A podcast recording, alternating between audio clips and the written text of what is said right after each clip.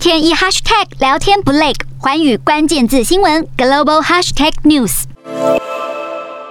柬埔寨在五号举行地方选举，反对党试图要在明年全国性大选之前要削弱总理洪森数十年的统治，但依照目前的迹象显示，洪森所把持的执政党在这一场地方选举中可能会获胜。好，进一步就要带你来了解，洪森是世界上在位最久的领导人之一，已经统治柬埔寨超过三十七年。二零一八年的大选更赢得所有国会席次，使得柬埔寨成为一党独大的国家，甚至还逮捕了政治反对派和镇压异议人士。因此，这一场地方选举关系着明年全国性大选的政治脉动，所以投票率也比往常的踊跃，超过百分之七十七。不过，目前绝大数的席位都是由洪森所在的执政党来掌握住，预计六月二十六号会揭晓正式的结果。